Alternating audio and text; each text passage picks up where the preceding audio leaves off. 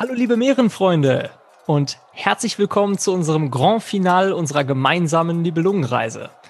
Ja, für das große Finale haben wir uns heute etwas ganz Besonderes ausgedacht und berichten für euch heute live, also zumindest live vor Ort, ähm, von einem der wichtigsten Konflikte innerhalb der Nibelungengeschichte.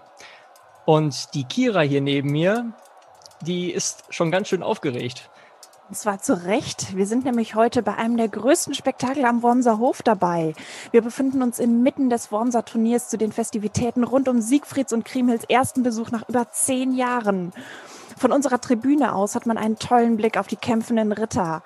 Was sagst du denn zu den Ritterspielen, Daniel? Daniel? Äh, was? Wie bitte? Ich. Ah ja, ich merke schon, Daniel ist beschäftigt. Aber wir sind heute nicht für die Ritterspiele da, sondern wollen uns heute auf die Damen des Hofes konzentrieren. Liebe Meerenfreunde zu Hause, ihr könnt das gerade nicht sehen, aber nur wenige Plätze von uns entfernt sitzen Kriemhild und Brünhild und schauen noch ihren Männern beim Kämpfen zu. Bisher haben die sich ja immer ganz gut verstanden, aber heute wird sich das ändern. Stimmt, denn heute werden wir eine wahrhaftige Eskalation zwischen den beiden erleben, die noch folgenschwere Konsequenzen für den Rest der Geschichte haben wird. Das heißt also, herzlich willkommen zur Senna, dem Königinnenstreit in der 14. Aventüre des Nibelungenlieds. Und damit auch noch einmal von mir ein offizielles Herzlich willkommen zur dritten Folge von Mähren und Mägden. Aber lasst uns für die Aufnahme mal besser an einen ruhigeren Ort gehen.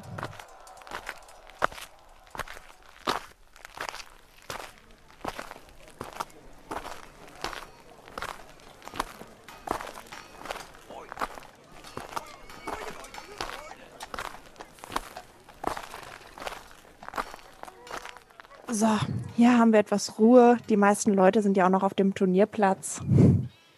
Ich muss ja sagen, Kira, ich bin heute echt gespannt auf unsere Folge. Ich freue mich da schon total drauf, denn wir werden heute viele der spannenden Teilaspekte aus den letzten Folgen wieder treffen und endlich erfahren, ob und vor allen Dingen, wenn ja, welche Konsequenzen diese in der Geschichte hatten oder haben.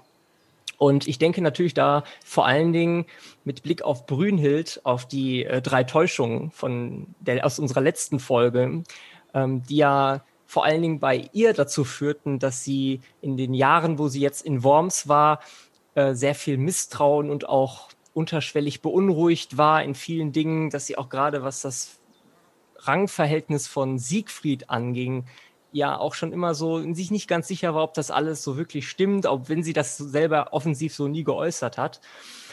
Und das alles wird jetzt gerade in Bezug auf die Standeslüge eine wichtige Rolle spielen, jetzt gerade zu Beginn. Und ja, einfach nur, um das vielleicht nochmal in, in Erinnerung zu rufen, dieses fingierte Stande, Standesverhältnis, was ähm, Gunther und Siegfried der Brünhild auf Isenstein vorgegaukelt haben. Darum ging es ja, dass Siegfried ähm, sich quasi als Vasall Gunthers ausgegeben hat, um sich damit selber aus dem ähm, Werbungsverlangen rauszuziehen, kann man das so sagen. Und dass äh, das Ganze ja auch sichtbar inszeniert wurde, ne, mit dem Strator-Dienst, worüber wir beim letzten Mal gesprochen haben, was eigentlich ja eine recht symbolische Handlung ist und dementsprechend für Brünhild ja Realität war. Das war Fakt. Sie hat das so erlebt und das war für sie normal, dass quasi dieses Rangverhältnis so ist. Gunther ist der König und Siegfried ist der Vasall.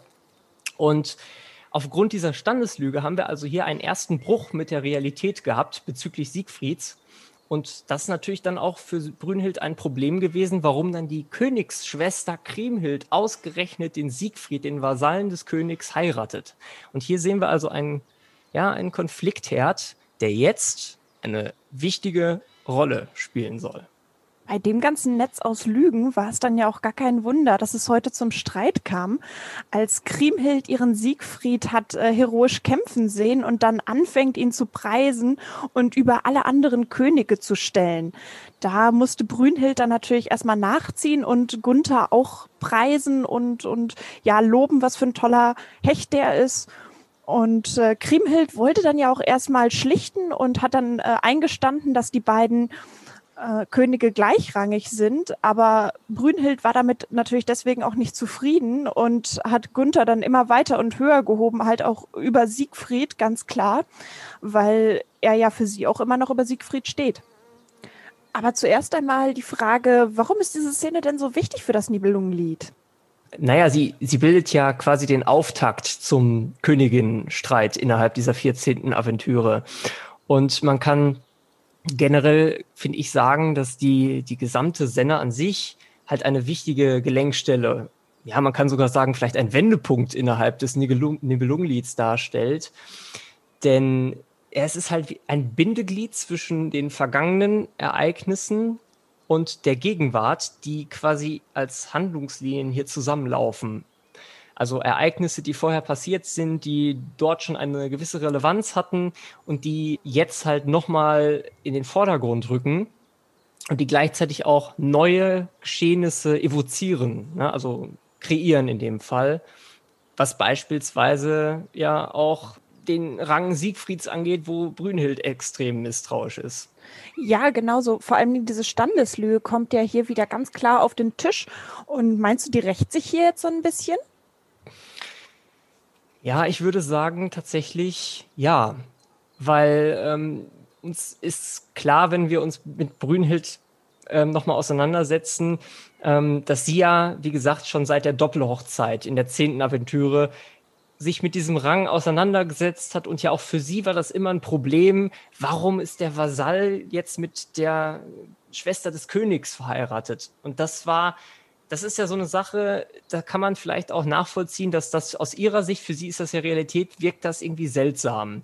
Und dadurch, ähm, dass jetzt Kriemhild während des Turniers anfängt, ähm, den Siegfried so hoch zu loben und ihn damit quasi auf eine Stelle des Königs hebt, ist das für sie in dem Fall natürlich auch einfach eine Provokation. Weil für sie ist es klar, Gunther ist der, der König, ihm gebührt der Vorrang über, vor, vor jedem, also auch vor Siegfried, vor dem Vasall Siegfried aus ihrer Sicht. Und für sie ist das natürlich einfach, glaube ich, eine bodenlose Provokation. Von daher ist das meiner Meinung nach nur folgen, folgerichtig, dass sie hier so, ähm, ja, sagen wir mal, erzürnt ist darüber. Man muss sich in diesem Zusammenhang, finde ich, auch nochmal bewusst machen, dass äh, so eine Frau im Mittelalter, wir haben ja im Zusammenhang mit Brünnhild schon sehr viel über Macht und Frauen gesprochen. Und eine Frau hatte in dem Sinne ja keine eigene Macht mehr, gerade wenn sie verheiratet war. Da wurde ihre Macht und ihr Rang ja auch immer durch die Macht und den Rang des Mannes definiert. Und wenn hier eine Rangfrage aufkommt, dann streiten sich die Frauen nicht nur über den Rang der Männer, sondern auch gleichzeitig über den eigenen Rang und die eigene Vorherrschaft. Also quasi der Vergleich ihrer Männer resultiert in einem Rangstreit zwischen den Frauen. Das willst du damit, glaube ich, sagen. Genau, der findet auf jeden Fall auf mehreren Ebenen statt. Ja, was ich halt gerade auch interessant finde, ist, Brünnhild referiert, meine ich, an einer Stelle von dieser Turnierszene auch selber nochmal diese Standeslüge, die ihr widerfahren ist auf Isenstein. Und genau. ein entscheidendes Wort, kurz noch, ein entscheidendes Wort ist ja da vor allen Dingen das Wort eigen, was sie benutzt.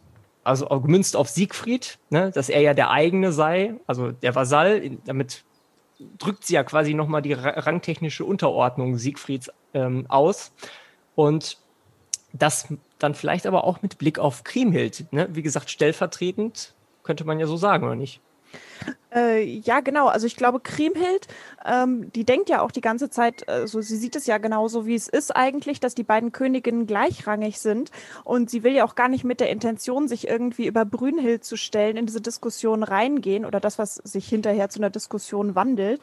Äh, sie sieht ja eigentlich nur Siegfried und möchte den eigentlich lobpreisen, weil sie ja immer noch sehr verliebt ist, offensichtlich in ihn. Und Brünnhild bekommt es deshalb natürlich in den ganz falschen Hals. Das ist für sie natürlich zu dieser äh, Machtfrage Frage wird, äh, wo sich Kriemhild für Brünnhild in eine komplett unangemessene ja, Situation, in einer komplett unangemessenen Weise über sie stellt. Ja, und ich finde, man merkt ja auch, dass Kriemhild gerade was das Wort eigen angeht, das ja auf sie dann quasi auch mit gemeint ist, stellvertretend, dass sie das ja bodenlos erzürnt. Und das ist vielleicht auch der Grund, warum sie danach ja schon versucht, in den Ereignissen, die dann jetzt noch kommen werden, ähm, versucht demonstrativ zu zeigen, dass sie eben äh, ja, dem widerspricht, um es mal vorsichtig auszudrücken. Ja, und wenn ich mir jetzt mal so vorstelle, wenn ich Kriemhild wäre und das so hören würde, da wäre ich auch schon relativ erzürnt und würde. Oh, hör mal. Meine Güte, ist die Zeit vergangen, meine Güte. Lass uns mal schon mal in Richtung Münster gehen, denn jetzt geht der nächste Akt dieses äh, Eskalationsdramas weiter. Oh, guck mal, da vorne kommt Kriemhild. Die ist mit ihrem ganzen Gefolge hier. Meine Güte, die tragen alle ihre besten und edelsten Kleider, den ganzen Schmuck. Alles total schick. In der Tat, also die Kriemhild sieht sehr minniglich aus. Aber guck mal, da hinten kann ich auch schon die Brünhild erspähen. Oh ja, guck mal, die sieht aber nicht wirklich glücklich aus.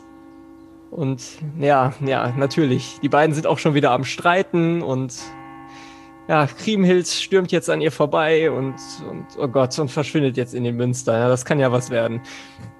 Oh, da kann ich aber auch verstehen, warum Brünhild nicht glücklich ist. Sie ist ja schließlich gewohnt, als Königin des Hofes immer zuerst in die Kirche zu gehen. Ja, aber das Ganze ging jetzt sehr schnell, fand ich. Und ja, lass uns doch einfach noch mal ein bisschen genauer darauf eingehen, was hier eigentlich gerade vorgefallen ist. Mhm. Als erstes fällt natürlich auf, dass Kriemhild sich in dieser Szene äh, ja sehr provokant präsentiert. Sie hat ja schon beim Turnier angekündigt, ganz am Ende, dass sie plant, zuerst in den Münster zu gehen. Und nicht nur das, sie präsentiert dann auch direkt ihren kompletten Reichtum und all ihren Luxus, den sie irgendwie aufwarten kann. Nicht nur an sich, sondern auch an ihrem kompletten Gefolge und möchte dann direkt an Brünhild vorbei in den Münster laufen, was äh, natürlich eine Schmach für Brünhild wäre. Und da möchte sie Kriemhild dran hindern und äh, spricht sie an, was das soll und äh, was sie da macht. Und Kriemhild fackelt aber gar nicht lange und wirft ihr dann äh, direkt den Brautnachtbetrug vor, beziehungsweise dass Brünhild als erstes mit dem Siegfried geschlafen habe und dass er sie ja defloriert hätte. Boah, das sind aber ganz schön schwere Anschuldigungen. Auf jeden Fall. Was hältst du denn von dieser öffentlichen Kriegserklärung Kriemhilds an Brünhilds? Ich finde den Begriff Kriegserklärung schön, den du gebraucht hast. Ja, ich würde sagen, es ist tatsächlich eine Kriegserklä äh, Kriegserklärung. Jetzt ein schweres Wort, meine Güte. Ähm, aber ich muss sagen, Freundschaft wird es zwischen den beiden auf keinen Fall mehr werden man muss sich ja vor Augen führen, dass wir hier einen wesentlichen Kontrast erstmal vorliegen haben. Die Szene findet hier direkt vor dem Münster statt, vor der Öffentlichkeit. Das hatten wir zum Beispiel in der Turnierszene vorher gar nicht. Das war ein Gespräch, vertraulich zwischen den beiden. Und das ist jetzt voll in der Öffentlichkeit. Das heißt, wir sehen in dieser Szene erstmal grundlegend drei wichtige Aspekte, die man sich anschauen sollte. Einmal der Aspekt der Öffentlichkeit, dann einmal Aspekt der visuellen Macht, anhand der Kleidung beispielsweise. Und dann vor allen Dingen aber auch den Rekurs auf den Brautnachtbetrug, den wir vorliegen haben. Und auch gerade mal, um auf den Aspekt der Öffentlichkeit vielleicht da einzusteigen, muss man, glaube ich, sagen, dass die ganze Szene für Kriemhild etwas ist wie eine öffentliche Ehreprobe. Denn sie befindet sich ja jetzt nach der Turnierszene so ein bisschen vielleicht auch in der Defensive.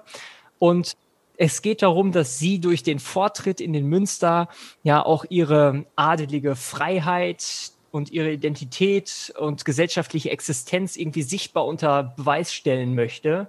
Wie sie, du hast ja gerade gesagt, sie hat das angekündigt, dass sie das tut. Und genau das mhm. sehen wir ja jetzt hier. Das setzt sie jetzt hier in die Praxis um gerade vor dem Hintergrund dieser Hoföffentlichkeit ist der Druck auf Brünhild und Kriemhild natürlich auch sehr groß, sich besonders gut zu präsentieren. Gerade Kriemhild versucht das natürlich hier in dieser Szene durch den Reichtum, den sie schon visuell durch ihre Kleidung und ihr Gefolge ausdrückt, zu machen. Nicht nur sie ist mit besonders teuren Gewändern und Schmuck geschmückt, sondern auch ihr komplettes Gefolge ist in sehr, sehr teurer Tracht gekleidet man hat auch vor dieser Szene nochmal die Schneiderszene, die halt auch ganz genau diesen Fertigmachprozess, äh, diese Ankleidung beschreibt. Ja, also du beziehst dich quasi auf die Kleidung und die Funktion der Kleidung als Form visueller Macht, als visuelles Zeichen der Macht. Und Statussymbol, genau und auch Statussymbol. Genau, und in diesem Zusammenhang habe ich in meiner Vorbereitung auf unsere heutige Aufnahme auch einen interessanten Text gelesen von Haupt 1989 und der zitiert da drin Gerd Kaiser, einen äh, deutschen Altgermanisten. Und da heißt es, es ist dieser Zwang zur Öffentlichkeit und zum Sichtbarmachen eine Existenzbedingung und Herrschaftsgrundlage des mittelalterlichen Adels, der das nun folgende Wettrüsten mit prunkvoller Kleidung begründet. Und ich finde an diesem Zitat diesen Begriff, diesen metaphorischen Begriff Wettrüsten mit prunkvoller Kleidung wahnsinnig gut. Die Kleidung wird hier eingesetzt als Zeichen visueller Macht, um sich nach außen hin zu profilieren und zu unterstreichen, auch im Kontrast meinetwegen zur Turnierszene, die ja vorher passiert ist, äh, wo sie geschmäht, geschmäht wurde, also Kriemhild geschmäht wurde. Nein, ich trage meine, meine, meine, meine adelige Freiheit, die ich hiermit unterstreichen möchte und auch meinen Rang nach außen offensiv. Und das halt auch mit Absicht, um das zu demonstrieren, als Machtdemonstration gegenüber Brünnhild. Auf jeden Fall. Der Begriff Wettrüsten, finde ich, passt auch ganz schön generell auf diesen Frauenstreit, der sich ja immer äh, weiter hochspielt und äh, wo beide quasi immer mehr auffahren, bis es dann eskaliert. Ja, genau, weil die beiden Damen, die stehen ja dann vor dem Münster und beginnen natürlich dann auch wieder verbal zu streiten. Und da fällt dann unter anderem ein Begriff in Strophe 836, Vers 4, Manneskepse. Also da wirft Kriemhild der Brünnhild vor, sie sei eine Manneskepse. Und ja, der Begriff Kepse, das muss ich an der Stelle übersetzen, ist ein ziemlich, ziemlich gewagter Begriff. Der heißt nämlich so viel wie Hure. Also es ist ein Begriff, da fällt mir teilweise jetzt gar nicht ein, was ich darauf sagen soll, aber es ist ein Begriff, wo man sicherlich nachvollziehen kann, dass die Brünnhild als Königin Burgunds ziemlich sauer ist, dass man sie so nennt. Ja, das ist eine unglaublich krasse Beleidigung, gerade wenn man sich überlegt, dass sie das äh, vor dem ganzen Hofstaat äh, ihr an den Kopf geworfen hat. Kriemhild referiert hier natürlich äh, auf den Brautnachtbetrug beziehungsweise auf die Brautnacht. Hm, wir haben jetzt natürlich nicht gesehen, dass äh, Siegfried Kriemhild davon irgendwas erzählt hat, aber dadurch, dass sie es hier erwähnt und dass, äh, auch wenn wir jetzt hier ein bisschen vorgreifen, dass sie den Ring und den Gürtel hat, äh, das ist sind ja Zeichen dafür, dass Siegfried ihr auf jeden Fall irgendwie davon erzählt hat, dass er in der Brautnacht anwesend war oder ähm, bei der, naja, Defloration anwesend war. Ja, und man muss natürlich hier auch vielleicht wieder ähm, den Aspekt der Öffentlichkeit ein Stück weit mit reinholen in das Boot, was diese Brautnachts, diesen Brautnachtsbetrug angeht, den Kriemhild der Brünnhild hier vorwirft, weil das Ganze ist natürlich eine öffentliche Schmach gewaltigen Ausmaßes für Brünnhild. Ähm, man muss sich vorstellen, in der damaligen Zeit war der Vorwurf eines des Ehebruchs nicht nur einerseits auf persönlicher Ebene entehrend für die Frau, sondern natürlich auch für die Frau und nur und das nur für die Frauen, das ist wichtig, nur für die Frauen strafrechtlich oder auch sogar todeswürdig teilweise ein, ein Delikt, also das wurde geahndet, das, das war kein Kavaliersdelikt, jemanden so, äh, so etwas vorzuwerfen. Ja, ich fand es ja beim Lesen schon immer schräg, dass Kriemhild das Brünnhild so äh, drastisch vorwirft, aber es impliziert ja auch, dass Siegfried Kriemhild ja auch betrogen hat in dem Fall und ähm, dass das moralisch überhaupt nicht zur Sprache kommt. Ja, und man muss auf jeden Fall ähm, sagen, dass gerade was diese, ja, den Vorwurf angeht, dass das für Frauen strafrechtlich Konsequenzen hatte. Das hat sich erst später äh, verändert, so ein Stück weit. Ich meine, es war erst im 14. Jahrhundert, dass sich mehr und mehr so eine Art gleichwertige Behandlung bei Ehebruch durchsetzte, was die Geschlechter angeht. Aber was ich hier an dieser Szene erstmal generell interessant finde, um das dann vielleicht auch ein Stück weit auf die Metaebene zurückzuholen, wir sehen hier, dass die zweite große Täuschung, mit der wir ja schon in der letzten Folge bei Brünnhild ausführlich äh, Kontakt aufgenommen hatten. Genau, der Brautnachtbetrug. Richtig, genau. Dass, dass ähm, der jetzt quasi hier auch wieder eingefahren wird. Wir hatten gerade beim Turnier die Standeslüge, die im Kern ähm, der Handlung eine Rolle spielt und jetzt die zweite Täuschung, die offensichtlich hier auch wieder einen Fixpunkt findet. Und hier sehen wir also einen weiteren Beweis dafür, dass diese ganze, dieser ganze Königinstreit, der jetzt quasi sich so gerade in der Mitte befindet, einfach wahnsinnig viele Fixpunkte hat, auf die sie zurückgreift, die Szene. Also generell das Ereignis des Königinnenstreits. Ja, viele ähm, Erzählstränge laufen hier auch einfach zusammen. Ähm, dabei ist es natürlich auch wichtig zu erwähnen, dass gerade der Brautnachtsbetrug, der jetzt hier offensichtlich als Fixpunkt im Zentrum stand, dass der aber jetzt auch noch nicht abgeschlossen ist. Das setzt sich nämlich noch fort. Genau, das geht dann im nächsten Akt dieses äh, kleinen Dramas natürlich noch weiter. Brünhild ist von diesen Anschuldigungen der Kepse äh, natürlich ziemlich schockiert. Für sie passt das überhaupt nicht zu ihrem eigenen Erleben und zu ihrer eigenen Realität. Sie hat von dem Ganzen hier überhaupt nichts mitbekommen und erfährt hier wieder schon so einen Bruch in der Wirklichkeit und äh, kann ja auch noch gar nicht wissen, warum und wie Kriemhild überhaupt darauf kommt, ihr das vorzuwerfen.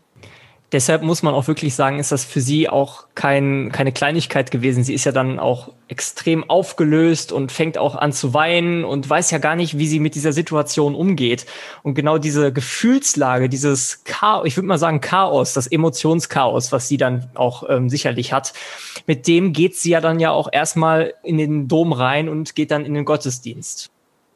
Oh, apropos Gottesdienst, der scheint ja schon vorbei zu sein. Was für ein Zufall. Guck mal, die ersten kommen sogar schon aus dem Münster raus. Stimmt. Und ich sehe auch schon die Brünhild am Eingangsportal stehen. Offensichtlich wartet sie auf die Kriemhild, die noch nicht da ist. Und sie sieht ziemlich sauer aus. Äh, ja, jetzt wird es offensichtlich dann spannend, denn in wenigen Momenten erreichen wir die Klimax des Königinnenstreits. In wenigen Momenten?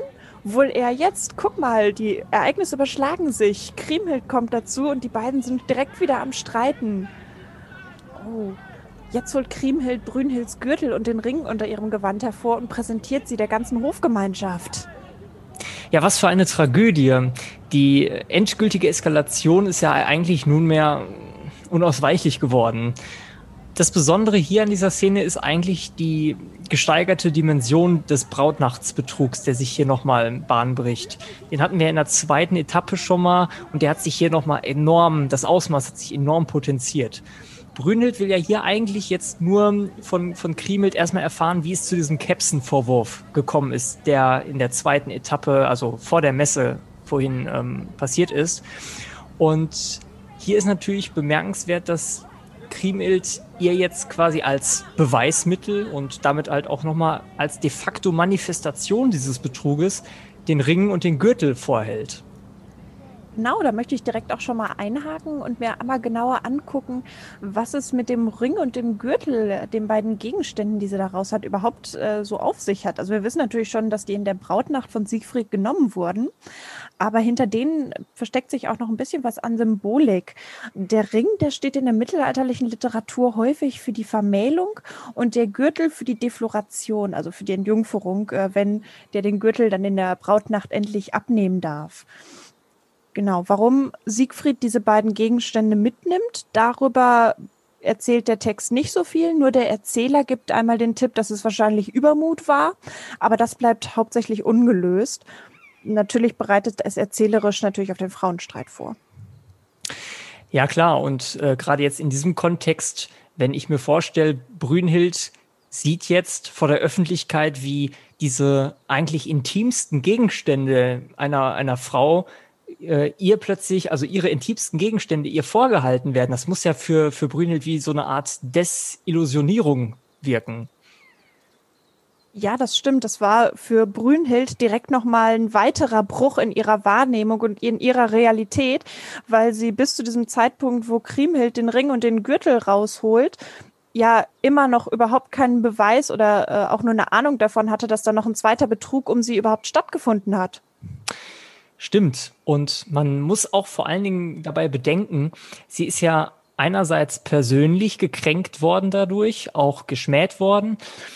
Aber sie ist ja in ihrer, in ihrem Auftritt hier in dieser Szene in der Funktion der Königin von Burgund. Also sie ist ja Vertreterin des burgundischen Königshauses. Und durch diese Entehrung ihrer Person und diesen Vorwurf, der im Raum steht, wird ja gleichzeitig, kann man ja sagen, auch das burgundische Königshaus selbst in seinem Ruf etwas mitentehrt. Ne? Ja, da geht es ja natürlich auch äh, schnell wieder um die Reinheit des Erbes, wenn die Königin äh, mit anderen Männern verkehrt.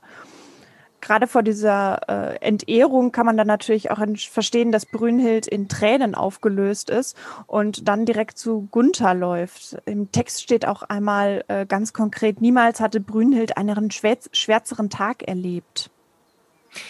Genau, und Gunther und ähm, Siegfried versuchen natürlich jetzt irgendwie eine Lösung für diese Situation zu finden und versuchen das jetzt zu klären. Und es kommt jetzt zum sogenannten Reinigungseid, der von Siegfried angeboten wird. Und dabei ist vielleicht kurz als Mini-Exkurs wichtig zu, zu wissen, was ist überhaupt dieser Reinigungseid? Äh, Reinigungseid, eigentlich lateinisch Juramentum Purgatorium, ähm, ist ein für diese Zeit typisches Verfahrenselement der Gerichtsbarkeit im frühen und auch noch Hochmittelalter. Und dabei geht es eigentlich, dass ähm, die Unwahrheit einer im Raum stehenden Tatsache geschworen werden soll. Also letztendlich soll von, von einem Vorwurf abgeschworen werden, dass der so stattgefunden hat. Ja, jetzt könnte man natürlich denken, dass äh, damit nach diesem Schlichtungsversuch der Männer die Sache ja abgeschlossen ist. Das ist sie auch in der Tat für, für Gunther und Siegfried. Die haben da jetzt quasi diese kleine, ja, man mag es schon fast Farce nennen, aufgeführt, weil Gunther lässt sich ja einfach nochmal von Siegfried bestätigen, dass Siegfried nicht behauptet, er habe mit Brünhild geschlafen, aber so richtig aufgelöst ähm, wird die ganze Situation dadurch ja nicht. Die Schmach und die Ehrverletzung für Brünhild bleiben ja weiter bestehen. Sie wurde trotzdem vor dem ganzen Hof gedemütigt und wendet sich dann auch in ihrer Not an Hagen nach diesem Reinigungseid und ähm, ja, überlässt ihm halt die Rache. Ja, genau. Und diese Rache, die trifft ja dann tatsächlich den Siegfried etwas später in der Geschichte. Und jetzt kann man natürlich retrospektiv überlegen, ist diese Ermordung für Brünhild nur eine Form der Genugtuung? Also inwiefern hilft ihr das überhaupt gegen diese Ehrverletzung? Weil ähm, die wird sicherlich trotzdem emotional immer noch an ihr nagen und das auch trotz ihrer Rache an Kriemhild und trotz der Ermordung Siegfrieds. Ja, gut machen tut's das auf jeden Fall nicht wieder oder ungeschehen machen. Und im Endeffekt verliert sie ja in einigen Jahren oder in der Zukunft dadurch ja auch ihren Mann. Und damit letztendlich, ähm, wenn man jetzt überlegt, ja, wer geht denn siegreich aus diesem Streit heraus, muss man eigentlich sagen, okay, Krimelt hat vielleicht ähm, zunächst eine Art Pyrrhus-Sieg errungen, aber auch nicht mehr. Und letztendlich hat auch Brünhild von der Ermordung Siegfrieds nicht lange was, weil letztendlich ja auch Gunther am Ende des, äh, des Nibelungenlieds auch den Kopf lässt. Und letztendlich kann man sagen, dass beide im Prinzip nicht wirklich siegreich final, also wirklich final gesehen hinauskommen, herauskommen. Eine klassische Lose-Lose-Situation. Ja, und wenn wir jetzt nochmal unseren Blick auf eine höhere Ebene zurückziehen und jetzt einfach mal insgesamt fragen, wie, wie können wir denn jetzt diesen diesen Königinstreit, mit dem wir uns heute befasst haben, eigentlich nochmal greifen. Da denke ich, kann man gut sagen, dass im Prinzip der Konflikt zwischen Kriemhild und Brünhild von dem Verfasser des Nibelungenlieds in ja, diesen drei wirkungsvoll gesteigerten Auftritten, in diesen drei Etappen stattfindet. Einmal zu Beginn in dem Dialog zwischen den beiden unter vier Augen, den sie äh, auf dem Turnier ähm, also den Dialog, den sie auf dem Turnier haben, dann die Auseinandersetzung im Angesicht der kompletten Hoföffentlichkeit vor dem Münster und ja nicht zuletzt die eskalierende Fortsetzung nach dem Gottesdienst.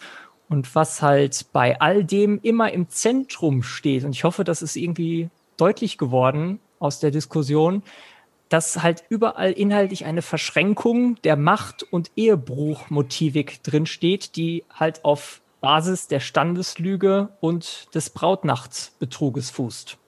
Ich finde es ja auch noch ganz wichtig, äh, so zum Ende hin anzumerken, gerade wenn man sich die Frauen des Nibelungenlied ansieht, äh, dass ja von Anfang bis Ende die Betrügereien auch nach dem Schlichtungsversuch der Männer einfach nicht aufgedeckt wurden. Die beiden Frauenfiguren, die sind weiterhin verwirrt und für die löst sich diese, diese ganzen Hintergrundgeschehnisse, diese ganzen Verstrickungen am Ende. Keiner setzt sie darüber an irgendeinem Punkt in Kenntnis. Bis zum Ende des Nibelungenliedes weiß keine der Frauen, warum die andere überhaupt so reagiert hat und äh, wie es zu diesem ganzen ja, dieser ganzen Eskalation überhaupt gekommen konnte.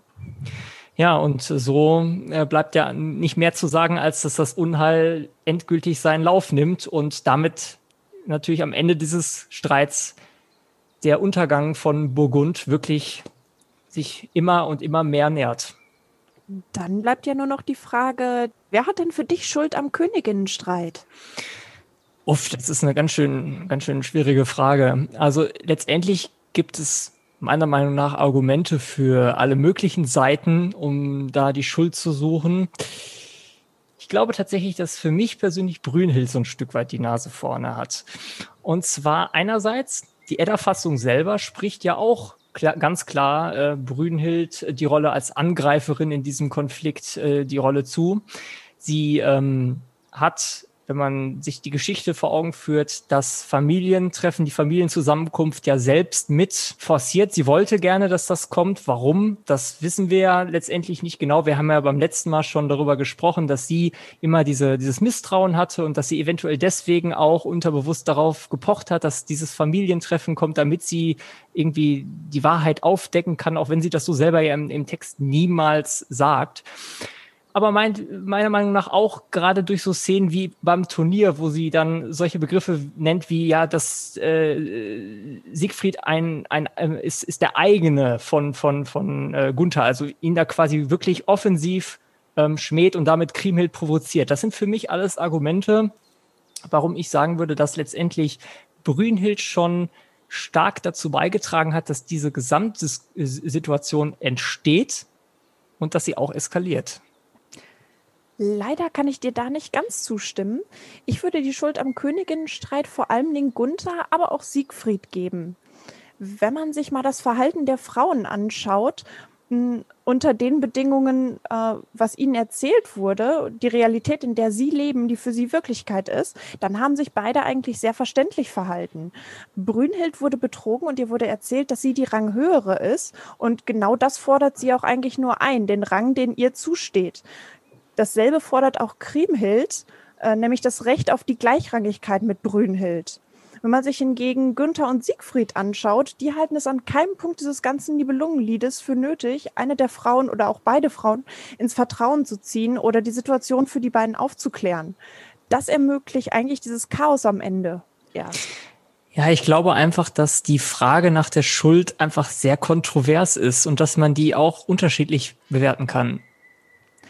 Ja, das stimmt. Die wird ja auch schon seit Jahrzehnten, wenn nicht Jahrhunderten in der Forschung diskutiert und da gibt es ja immer noch keine endgültige Antwort drauf. Ich glaube, letztendlich ist es einfach auch eine subjektive Frage, ne? ob man jetzt vielleicht mit dem einen Charakter eher sympathisiert oder mit dem anderen eher weniger. Sympathisch oder nicht, liebe Meerenfreunde, wer ist denn für euch schuld am Königinnenstreit? Schreibt es uns auf unserer Instagram-Seite von Meeren und Mägden. Ja, und damit sind wir auch schon am Ende dieser Folge angekommen. Hier wird es auch allmählich dunkel, sodass wir die Akteure jetzt ihrem weiteren Schicksal überlassen werden. Wir werden aber unsere Nibelungenhelden nicht nur für heute verlassen, sondern werden uns in der nächsten Folge mal in die Untiefen des Vigalois stürzen und schauen uns dort ein anderes Tiefeles Wieb an. Und damit bleibt nicht mehr viel mehr zu sagen, außer vielen Dank fürs Zuhören. Wir beide werden jetzt hier drüben in die Taverne gehen und sagen deswegen bis zum nächsten Mal. Servus.